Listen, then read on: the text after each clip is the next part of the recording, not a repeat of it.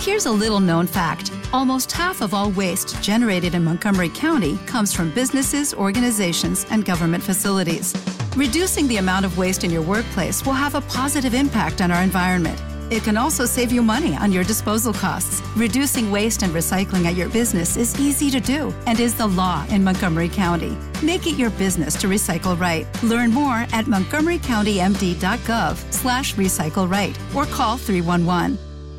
Como nuevo cliente de Western Union, puedes disfrutar de una tarifa de envío de 0 dólares en tu primera transferencia internacional de dinero en línea. Envía dinero a los tuyos en casa de manera rápida, fácil y conveniente. Visita westernunion.com o descarga nuestra app hoy mismo y tu primera tarifa de envío corre por nuestra cuenta. Aplican ganancias por cambio de moneda. No disponible para tarjetas de crédito y envíos a Cuba. Servicios proporcionados por Western Union Financial Services Inc. NMLS 906983 o Western Union International Services LLS NMLS 9069 985.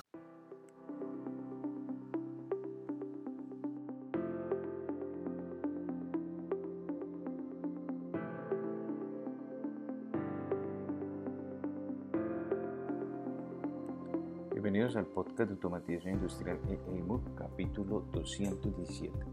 Mi nombre es Andrés Felipe Hurtado y lo voy a estar acompañando en esta emisión.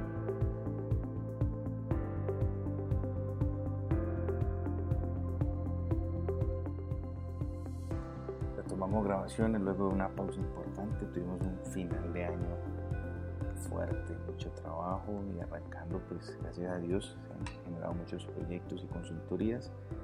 Bueno, ya había sido un poco complejo definir el cronograma de grabación. Estamos a martes 20 de abril de 2021, son las 5.42 am y comenzamos con toda nuestra frecuencia de grabación en el podcast. Hoy traigo un tema que me ha llegado por algunas, algunas preguntas de nuestros oyentes y suscriptores y que tiene que ver con la forma en que podríamos identificar si una implementación que hacemos podríamos denominarla que pertenece al mundo de IoT. Vamos a ver qué, qué estrategias podemos trabajar allí, qué tips, eh, traigo algunos tips para que identifiquemos precisamente esa temática. Invitarlos a todos a que se pasen por mi página de membresía. Recuerden que pueden llegar a ella en el enlace www.eeymuc.co y allí van a encontrar pues contenido alrededor de cursos, diplomados, especialmente el diplomado de comunicaciones industriales, que les van a permitir generar habilidades en temáticas como el protocolo Modbus, dominarlo al 100%, el IoT aplicado a la industria y en general competencias profesionales que les permitan dominar las tecnologías principales del mundo de la automatización industrial. Entonces los espero por allá. Recuerden www.eeymuc.co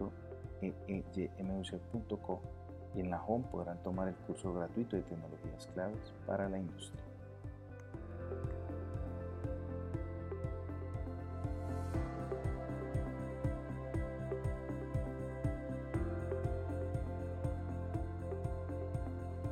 Bueno, vamos entonces a comenzar a resolver esa inquietud.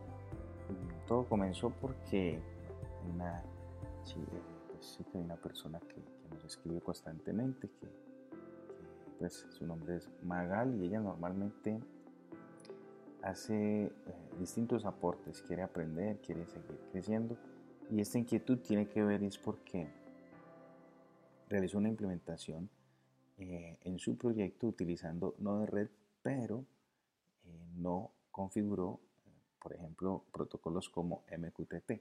Interesante pregunta y ella también pues sigue el contenido del canal. Yo estaba empezando a hablar de lo que es implementaciones de IoT aplicado a la industria. Han llegado nuevos tutoriales a YouTube, especialmente en el manejo de red y quedó como en el ambiente la inquietud, la duda porque aparte de ese contenido también he estado trabajando el contenido asociado a los protocolos claves que podemos encontrar en, este, en esta nueva transformación digital, en la cuarta revolución industrial, protocolos muy dominantes en el sector de IoT como MQTT y, y ella se quedó con la inquietud de precisamente que hizo una implementación y no utilizó MQTT y eso sí es podríamos decir, una causa de penalidad para no denominar su proyecto en el sector de, de Internet de las cosas aplicado a la industria, para no clasificarlo allí. Bueno, voy a dar varios tips y recomendaciones rápidas para que esto se pueda entender muy fácilmente. Todo viene del mundo del Internet de las cosas y uno analizando las implementaciones que hay en el IoT, podemos clasificar o podemos identificar tres fases muy importantes. Uno que es la captación de la información, ¿sí? la captación, llamémoslo así genérico. El otro es el almacenamiento precisamente de esa información. Y otra fase eh, muy directamente asociada a esto es la visualización o el análisis que podamos aplicar a esa información o bueno, ya es usarla como tal, pero primero debe estar almacenada, guardada. Y por regla general, en el mundo de IoT, esto está almacenado en la nube. Pero pues ha ido como, todo esto ha tenido ciertos cambios, pero en general esto iría a la nube. Teniendo en cuenta esta estrategia del mundo de IoT, pues tenemos que ser coherentes cuando lleguemos al IoT aplicado a la industria de tener esas fases de registro o la captación, el almacenamiento y la visualización como mínimo. Y existen plataformas y herramientas que nos ayudan precisamente a lograrlo. Si nuestra implementación está en el marco de esas tres fases, podemos ir, decir con tranquilidad que es una implementación de IoT, eh, de IoT aplicado a la industria. Y otro punto es, mm, las herramientas también nos van ligando todas estas tecnologías. Por ejemplo, herramientas como Node-RED, herramientas como pues podría ser Grafana, InfluxDB, pero es que existen muchas más, muchas más plataformas que me permiten tanto almacenar en la nube eh, y que me permiten eh, visualizar la información y he dejado por fuera pues plataformas como Amazon, eh, Microsoft, Google, Oracle, IBM, en fin, todas ellas tienen servicios en la nube. Eso para tenerlo muy en cuenta si uno comienza a utilizar Node-RED, eso ya me está indicando que me estoy, estoy usando eh, plataformas y servicios propios de, del IoT aplicado a la industria. Esa es una. Y la otra también son los protocolos. Pues protocolos de este, de este tipo de implementaciones muy conocidos como MQTT, como OPCUA, cómo hacer solicitudes a APIs que están en la nube, eh, todo ese tipo de esquemas son propios de implementaciones de IoT y si lo llevas a tu, a tu proyecto de industria, entonces estás haciendo ya de manera muy cercana tu IoT aplicado a la industria.